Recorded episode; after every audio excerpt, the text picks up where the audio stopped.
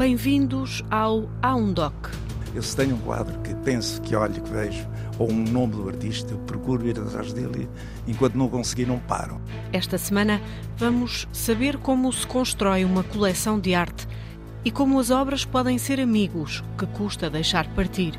Faça já parte de mim, da, da minha vivência. Vamos até ao Centro de Arte Oliva, em São João da Madeira, que por estes dias está a celebrar 10 anos de vida. É aqui que estão duas das maiores coleções particulares de arte contemporânea e de arte bruta. O repórter António Jorge ouviu as histórias dos proprietários destas coleções e descobriu que um quadro pode ser mais importante do que um sofá ou um fogão. Os colecionadores. Há um doc para ouvir, há uma história para contar. Com a minha idade, e quando as coisas não correm como eu quero, eu às vezes estou um bocado disparatado. Uhum. E eu não queria ser.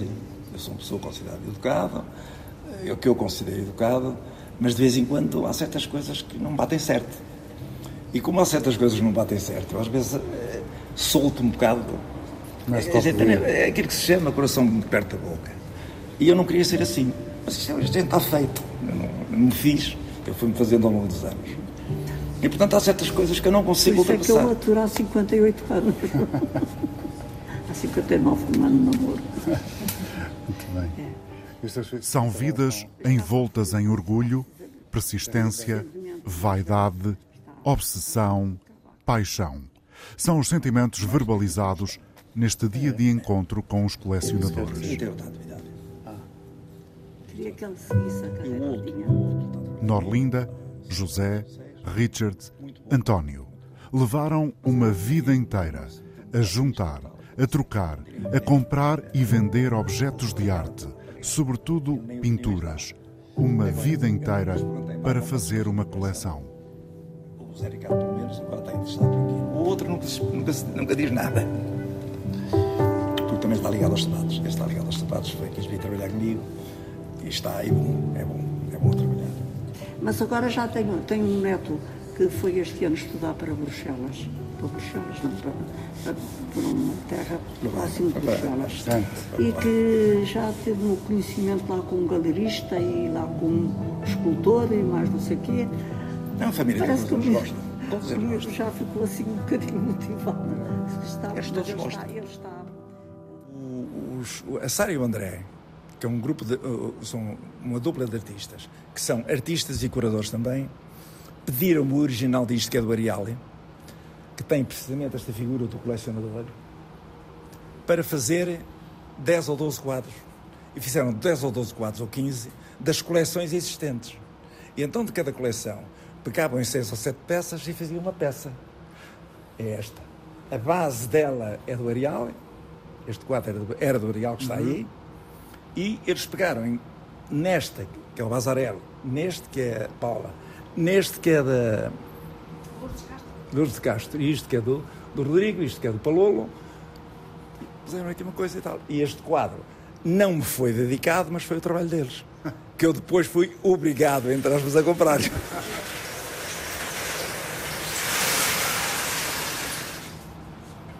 Isto tem um nome técnico? Reservas. As reservas. O espaço onde nós estamos são as reservas. Certo. São os biomes. Os biomes. Estes biomes são, são grados que têm uma dimensão de qual? Qual, mais ou menos? Uh... Ah, 5 metros quadrados? 6? Ela é variável, porquê? Porque nós estamos aqui, não é? estes, e teve duas fases de construção. A primeira foi esta que estamos a ver à nossa frente, que foi construída quando a, a, a coleção, para albergar a coleção, e uh, foi planeada para 900 obras e agora temos quase 3 mil cá. E, e os biomas são utilizados para as obras bidimensionais, okay, sobretudo okay. para as pinturas. E depois esta segunda fase já foi o aproveitamento do espaço. O espaço, o espaço. Eu digo que há espaço, porque isto aqui até lá não tem mais nada. Tem aqui uma, uma coisa que não tem interesse nenhum e tem a parte lá que não tem nada. As reservas precisam de ser expandidas, claramente, claro. porque já há obras na área de, na área de preparação, que é que passamos eu, agora, eu, e temos uma eu, reserva de escultura que também improvisamos durante a pandemia. Improvisamos. Por exemplo, eu, quando, quando conto estas histórias é assim, isto é um Zé Loureiro. Zé Loureiro hoje custa 30 mil euros, 25, 30 que eu já não compro. Uhum. Eu tenho três Zé Loureiros. Está feito. Comprei um, depois comprei outro, comprei outro. Em dois anos comprei três. Na altura, o primeiro custou 1.500 euros, o segundo 2.000. E agora custam 25. Quer dizer, isto é um investimento que foi feito, mas não é investimento, porque eu não vendo. Estão aqui. Mas isto uh, sucede em muitos deste género. José puxa com energia as largas estantes de metal que acondicionam as centenas de quadros da coleção Norlinda. Este artista suicidou-se. As estantes estão no Centro de Arte Oliva, em São João da Madeira. Tem possibilidades. Mas mesmo assim a vida correu mal, ele tinha um problema com a mulher, estão lá para também um bom. O centro faz 10 anos. A diretora, Andreia Magalhães, foi anfitriã deste encontro entre o microfone da rádio e os colecionadores. São França, um cara lá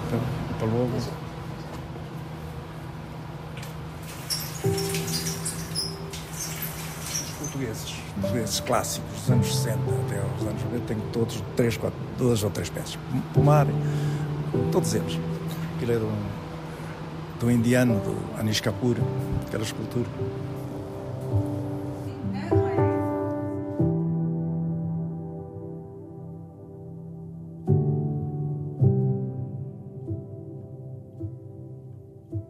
ocupamos um espaço uh, que era inicialmente industrial. Este é um espaço considerável em termos de dimensão. Tem uma área de exposição muito generosa. São três galerias. Muitas vezes essas três galerias, digamos, são as três grandes galerias de exposição. Uh, nós temos mais ou menos 2.500 uh, metros de área de exposição que está distribuída nessas três galerias, ainda que essas galerias tenham vindo cada vez mais a ser trabalhadas de uma forma bastante mais orgânica, o que quer dizer que nós, como por exemplo é o que acontece é o que vai acontecer agora, vamos ter muito mais do que três exposições, vamos ter cinco exposições. Não é? O Centro de Arte foi também criado porque a Câmara, a Câmara já tinha em depósito uma coleção um, de arte contemporânea uh, que estava depositada na Câmara, mas não tinha uh, acessibilidade pública. Pensou-se que o Centro de Arte seria também o local para depositar a coleção e torná-la acessível. Estamos a falar da coleção Norlinda e José Lima, que está na Câmara desde 2008. De passo lento e olhar vigilante,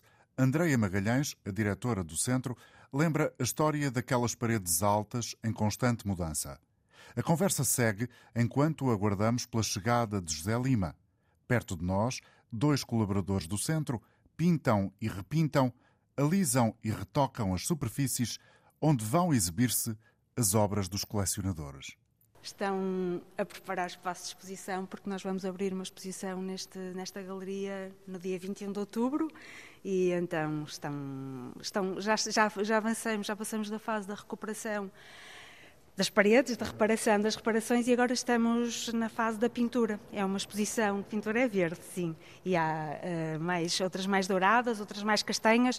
É para a exposição A Revolução na Noite, uh, que é uma, um projeto de exposição desenvolvido pela Ana Anaclete, que é a primeira exposição uh, que vai reunir obras das duas coleções que nós temos sediadas no Centro de Arte Oliva, tem uma abordagem a partir da ideia do surrealismo e desta dimensão onírica que se abriu no, nas artes visuais, ou esta valorização da dimensão mais onírica. Vai ter uh, obras da chamada, da, da, chamada arte bruta, ou seja, que é da coleção Entregas São Silvestre que está em depósito no Centro de Arte Oliva. Estas cores também vão servir para. Hum, dar um enquadramento, um, um contexto às obras que vão ser apresentadas. Sim. Andréia, vamos continuar aqui. Nós, entretanto, estamos à espera eh, do casal, que é o casal que começou a, eh, a construir uma das mais importantes, se não, a, talvez a mais importante coleção deste Centro Oliva, que é a coleção Norlinda. Como é que esta coleção veio parar aqui? A coleção, de facto, foi iniciada no, no, no, na década de 80. Havia poucos, havia pouquíssimos, quase nenhum, uh, uh, centros ou museus dedicados à apresentação da, e ao trabalho com arte moderna e contemporânea. Uh, e a coleção, sendo uma coleção privada, foi se desenvolvendo de tal forma que deixou de caber em casa. Exatamente. E então houve, houve, houve, hum, houve de facto várias diligências para, para, para, para, preservar, para preservar a coleção e para, hum, e para também, sobretudo, não só para essa questão mais objetiva de dela já não caber em casa, mas também de a tornar acessível ao público. E, e aqui está o homem, não é? Sim. É o Sr. José Lima, é o colecionador. Muito bom dia, muito prazer. Bom dia, muito gosto. Já vi, já vi, já vi que tem, teve um acidentezito? Não, não foi um acidente, foi propriamente uma cirurgia que tive de fazer. Não é problema, porque isto é de facto só bom. André estava-me a explicar, mas não conseguiu chegar ao fim, de como é que a sua coleção veio parar aqui ao Centro Oliva. Não, e... Foi um desafio que eu, quando tinha cerca de 600 horas em casa, aquilo já não cabia lá, porque a casa não era muito grande, estava já debaixo da cama, estava no corredor, a minha mulher... Ocupava o espaço todo? Eh, quase todo, quase todo. Só não digo, na casa, até na casa de banho tinha, mas o problema foi fundamentalmente, foi um desafio.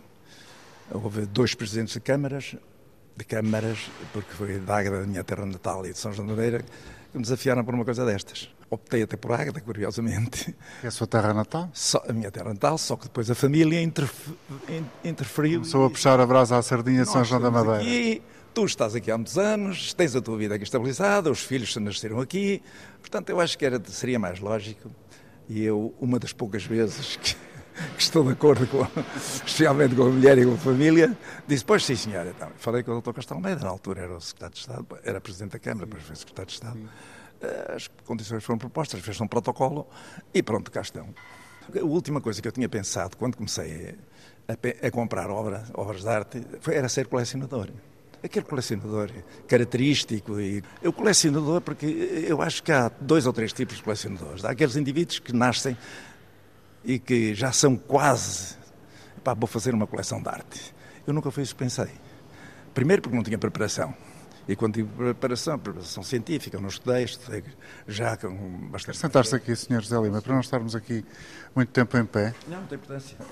Andréia também já. Andréia, estamos ficando aqui sentadinhos, enquanto os senhores vão trabalhando e pintando as paredes para a exposição de, de 21 de outubro. Olha, até mesmo eu, propriamente, eu estou curioso de saber o que vai sair aqui. Ah? Porque é a primeira vez que se vai fazer uma, uma exposição com a minha coleção onde entra a arte bruta e onde entra a coleção também do Milênio BCP, o que acho uma ideia curiosíssima. Normalmente o colecionador, quando começa a comprar, primeiro quer pôr, pôr obras em sua casa, mas depois, quando começa a avançar, começa a pensar em coleção. Eu foi uma coisa que nunca pensei. Mas eu sou quase um coletor, eu ando à procura, como o caçador anda à procura eu se tenho um quadro que penso, que olho, que vejo, ou um nome do artista, eu procuro ir atrás dele enquanto não conseguir, não paro. Isto... Bem, e tem várias histórias dessas, de ir à procura sim, sim, de sim. obras perdidas de autores portugueses e não só. Sim, não só. E não só. Uh, de facto, e tenho algumas coisas estranhas na coleção que, por exemplo, eu diria seis ou sete ou oito nomes que não existem em Portugal. Eu fui buscá-las à África do Sul, fui buscá-las aos Estados Unidos, fui buscá-las à Ásia, fui buscá-las ao Brasil, que não existem, quer dizer, as, as, outras coleções não têm. Portanto, isto é uma coleção muito heterogénea, que tem todos os tipos de arte, desenho, escultura, pintura, tem todos os tipos, fotografia, também bastante, e é uma coleção sui generis. Por isso é que eu...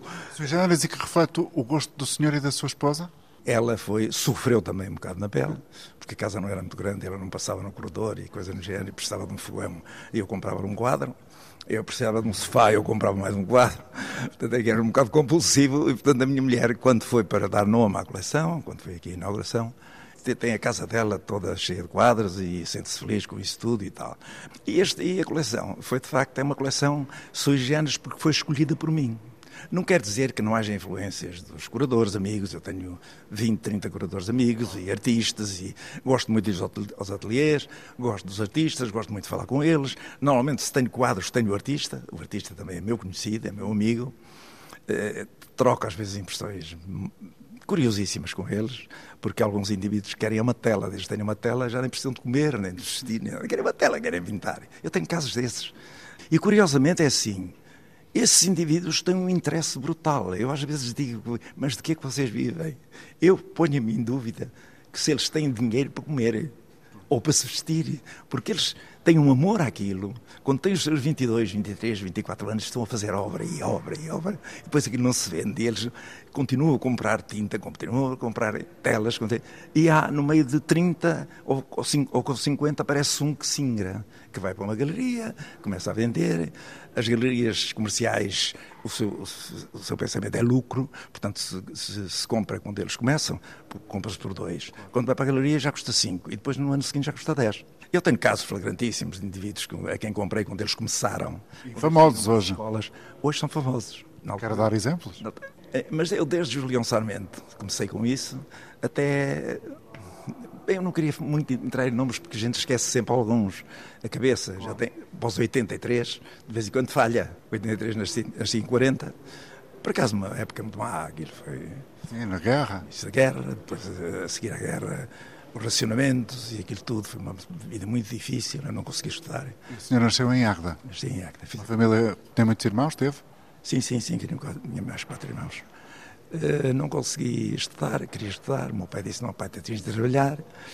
Aos 11 anos, ou 12, eu tentei forçar a nota. Ele disse: Pá, não, não pode ser, tens de trabalhar, tens de trabalhar.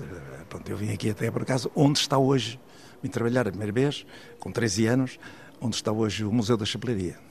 Havia uma fábrica de chapéus ali bastante grande, que era a empresa industrial de chapelaria. Eu fui para lá, estive lá três anos ou quatro. Depois voltei a Águeda, porque o meu pai tinha lá um estabelecimento comercial e eu fui para lá para tomar conta do estabelecimento. A minha vida foi sempre ligada aos sapatos. Ainda hoje, saí agora da fábrica, vim aqui com muito gosto, mas estava a fazer sapatos. É uma, uma, uma, uma grande empresa, tem 50 trabalhadores e tive, vendemos mais ou menos 5 bilhões de euros, mas tudo para exportação. Eu no país não vendo. E então o que é que eu fazia? E onde ganhei dinheiro foi nas ações na imobiliária. Eu no Algarve um dia comprava um, sete apartamentos numa torre e depois ia vendendo à medida que eles iam subindo ia ganhando e comprava outro e fiz isto durante 10 anos. Felizmente, felizmente que tinha arte, porque o dinheiro que retirava de lá comprava arte. A grande força da, da coleção foi baseada aí. Eh, eu, quando, foi, quando digo vício, é que isto é um bocado compulsivo já. Inicialmente não era. Grande, grande paixão. É, total. Eu acho que isso que eu gosto tanto da, da arte como da minha família, da minha coleção como da minha família. Mas que digo, ponho isto quase em paralelo. Eu tenho dois filhos, a minha mulher que ficou de vir aqui. Não sei se é aquela senhora que está a chegar. É aquela senhora que está a chegar, em baixo, em baixo de forma. Não parece nada. Velha, velha, está bem. Vamos a levantar para cumprimentar devidamente e continuamos a conversar a seguir. António, muito prazer. Muito bem-vinda. Vem um bocadinho ofegante. Venho, vim agora numa sessão de fisioterapia e foi. Deixe-me tirar só os óculos. Deixe, com certeza. Portanto, estava o Sr. José Lima a contar-me que nunca tirou dinheiro da, da sua atividade empresarial para dar continuidade a esta coleção. O setor, já naquela altura, ganhava-se dinheiro, algum, algum dinheiro, mas não se podia retirar. Porque o setor dos sapatos, e hoje está pior, hoje está pior. Eu normalmente aquilo que pretendo, sou negociante e comprar quadros, comprar minhas obras o mais barato possível. E raramente vou comprar estrelas. Estrelas comprei-as quando elas começaram e hoje são estrelas. E posso dizer muitos. Calhau, bem, inclusive estrangeiros, eu tenho aí umas coisas que bastante valia, materialmente, mas que isso também, como Paulo Arrego, comprei bastante barata, hoje não tem preço e por aí fora. Julião Salmento também, o Cabrita Reis e etc. Já não compro, são meus amigos, o, o Julião infelizmente não porque faleceu, mas o Cabrita Reis é meu amigo e eu não lhe compro obra porque já não posso. E também já não quero, também já tenho o suficiente. E isso passa-se com vários neste género. Eu só comprava aquilo que gostava, ainda hoje é isso que faço. E consegue perceber o que é que o motiva a comprar uma obra em particular? Eu quando olho para uma obra, se ela me diz alguma coisa, se eu cheguei lá, eu vejo vou ver uma exposição com 100 quadros, quer seja numa galeria, quer seja numa exposição, e há sempre aqueles dois ou três que me chamam a atenção. E esses que me chamam a atenção é aqueles que eu gostaria de ter. Perdi, eh, eh, eu fiz algumas asneiras. Quando digo asneiras, gastei mais do que aquilo que devia, em dois ou três casos. E pronto, e eu, como colecionador, de facto, nunca, nunca, nunca comprei coisas que não gostasse.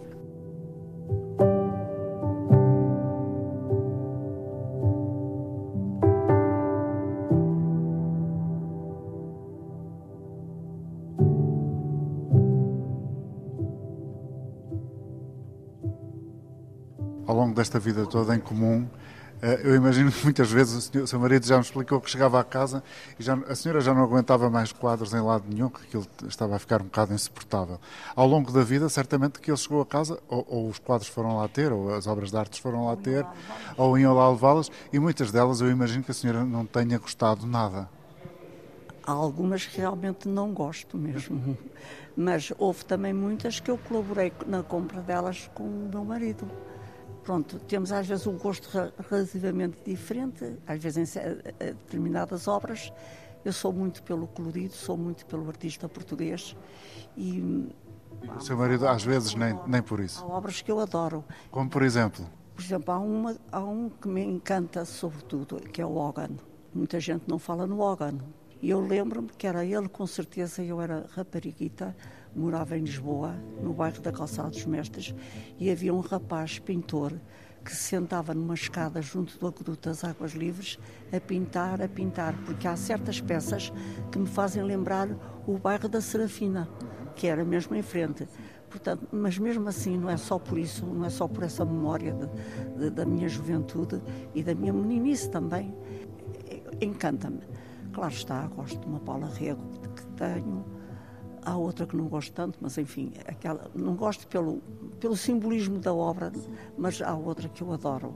A Vieira da Silva, ainda ontem me aborreci porque foram lá para buscar umas obras para levarem para uma exposição que vai agora realizar-se e disseram-me que ia também a Vieira da Silva. Eu disse: não me levem a Vieira da Silva, porque há aquelas peças que eu tenho lá em casa que são como se fossem os meus amigos que ali estão. Quando eu estou sozinha em casa, olho para eles, fazem já parte de mim, da, da minha vivência. E às vezes custa muito deixá-los partir. E às vezes as pessoas não entendem isso. Fico é triste, fico com saudades do quadro, pronto. A, a, verdade é essa. Mas não, ela ficou lá, ela está lá. Acho eu que não vai. Que não, vai, mas vai. Ai, mas vai, diz ele. Pronto.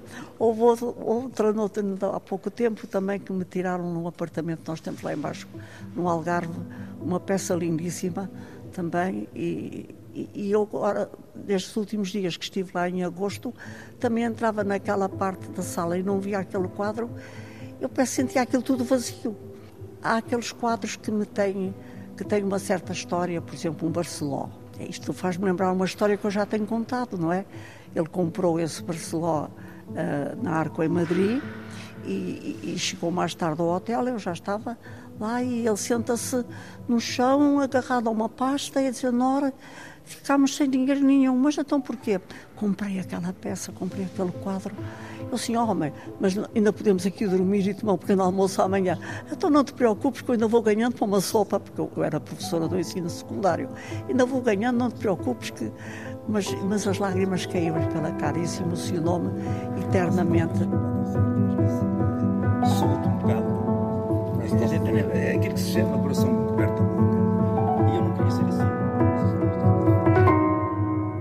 preencher um vazio, cumprir um propósito, resgatar para a posteridade pulsões de instantes. É a razão de ser de outros dois colecionadores, Richard e António, especialistas da chamada arte bruta. E aqui neste, nesta sala vai ficar, vai ficar uma estrela. Uma, a estrela mundial da arte bruta portuguesa, que é o Jaime Fernandes, que viveu no, no Hospital Miguel Bombarda, pronto, foi aos 60 anos, durante 4 ou 5 anos desenhou uh, desenhos com uma sofisticação incrível. E escreveu também, mas ele, como não sabia, como não sabia bem escrever, está cheio de erros, mas a letra desenhada é muito bem feita. Portanto, quando nós fizemos a exposição, uh, conhecíamos uh, 40 desenhos, mas finalmente conseguimos ter muito mais. Uh, a Fundação Gulbenkian prestou-nos 5 ou 6, os museus na, na, em França, na Áustria, etc., uh, emprestaram-nos outros. Em Portugal foi mais complicado, porque os desenhos estavam na mão de privados que não queriam emprestar e finalmente lá emprestaram. E nós conseguimos fazer uma exposição formidável e mostramos o filme que foi feito uh, uh, sobre ele, que é um filme que, foi, que, está restaurado, agora está impecável, está maravilhoso.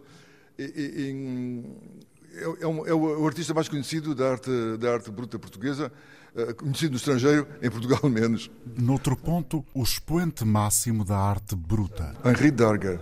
Ele, ele a mãe teve uma, teve uma, uma filha quando ele tinha 4 anos e, morreu no parto e o pai pô-lo no, num orfanato.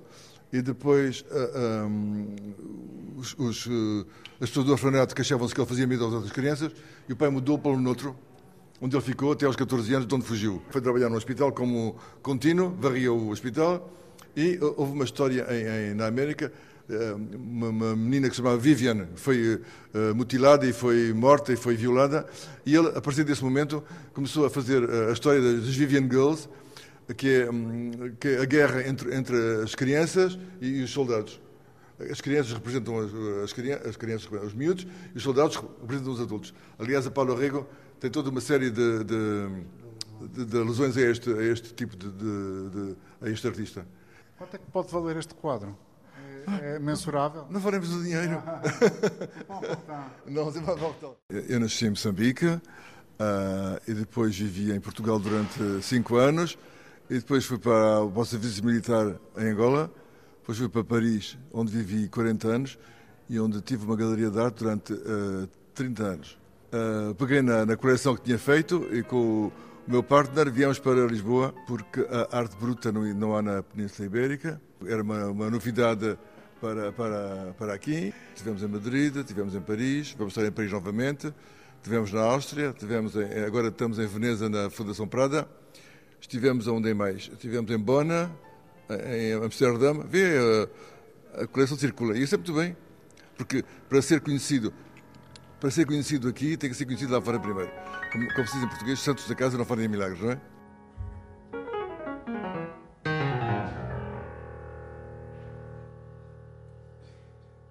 O meu nome é a primeira letra do alfabeto, A, e o último dia do ano, São Silvestre. E o Richard? Posso pedir-lhe também para se apresentar, Richard, no seu português, que é. O seu português é bom. Não, não, não. Vou, vou falar em inglês. Okay, my name is Richard Trigger. I uh, also come from Africa. Com o microfone ligado, Richard Trigger não uh, arrisca falar em português. Este inglês, nascido em África, no Zimbábue, foi estudar piano para o Conservatório em Paris. Apaixonado por artes plásticas, fundou com António São Silvestre uma galeria em Saint-Germain, em Paris, onde davam a conhecer arte um pouco marginal. Um, which was a gallery showing more outsider art. Nos últimos 20 anos, dedicaram-se a construir a coleção que está agora em São João da Madeira. A arte bruta sempre existiu, desde 1890 que há pessoas que falam da arte bruta, médicos, psiquiatras e outros. Uh, mas finalmente foi em, 1946 que o Jean Dubuffet uh, um, uh, batizou uh, aquilo de arte bruta. Eu, eu, o nome não é muito simpático. Arte bruta é porque é um diamante bruto que não foi talhado. Também chama arte vernicular, parece, parece o nome da doença, arte não sei o quê, ou não sei o que mais. Bom, a definição uh, do Jean de Buffet em 1946 foi uma. Mas claro que ele, ele, tinha, ele dizia que eram pessoas sem cultura, e isso não existe. Todos temos cultura, mesmo uma pessoa que vive lá no fundo, não sei de onde, viu, um, viu um, uma televisão, viu uma revista, viu um jornal, viu alguma coisa.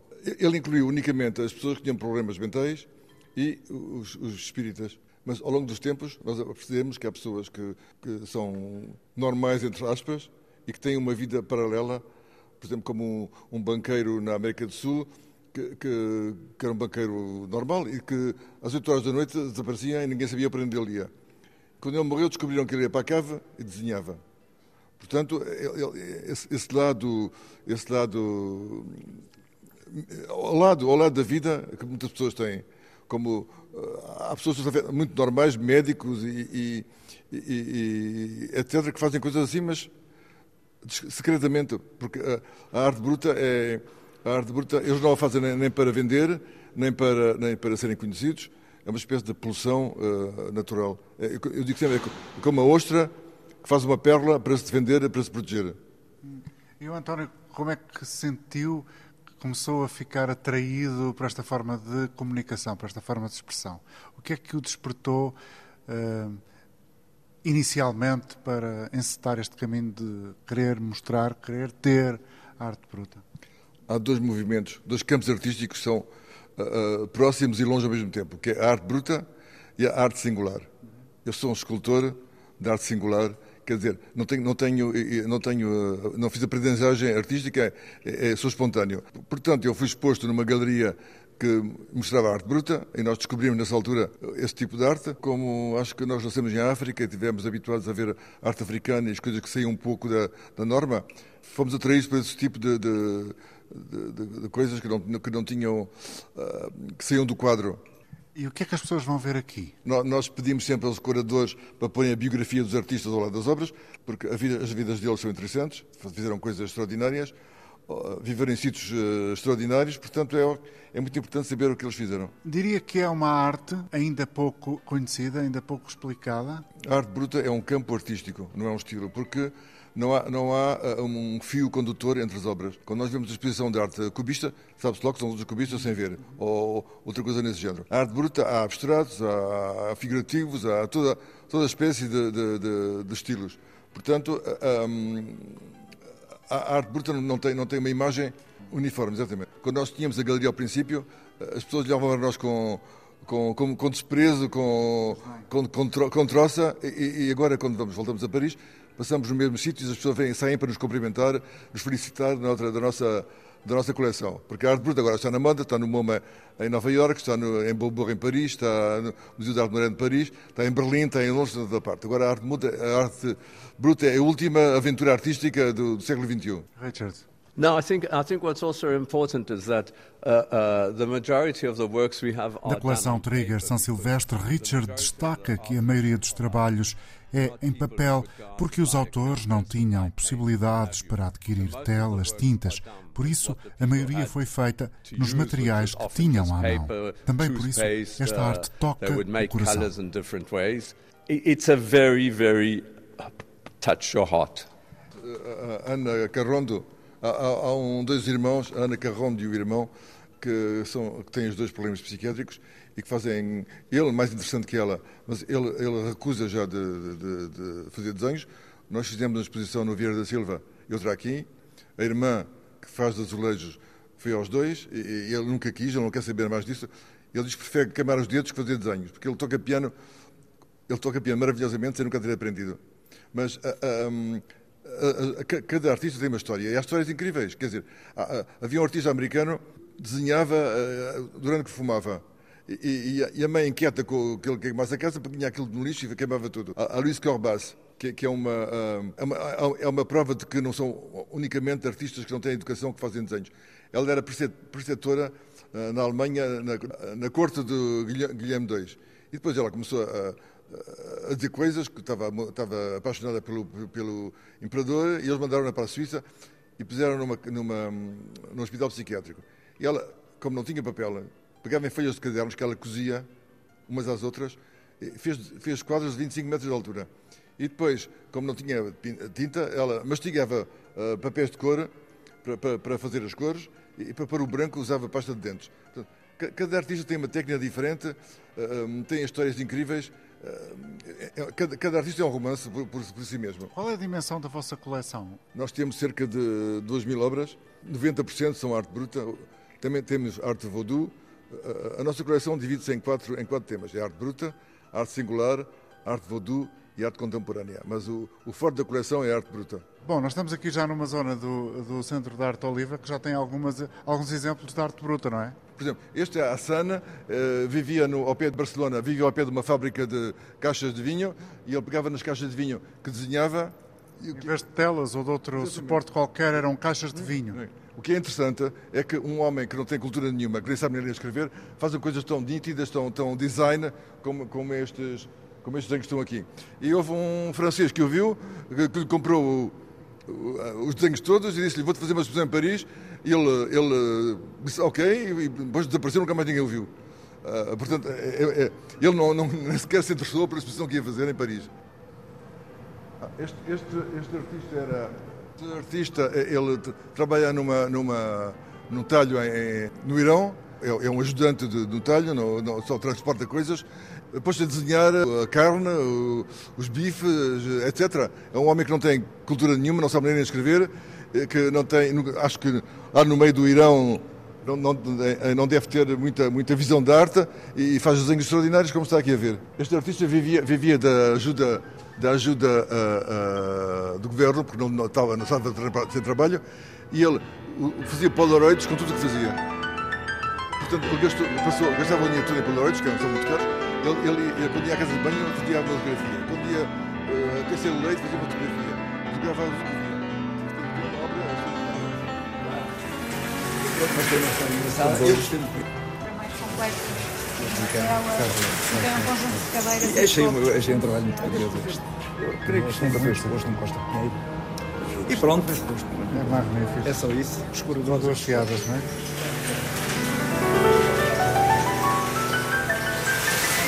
Sim, tem mais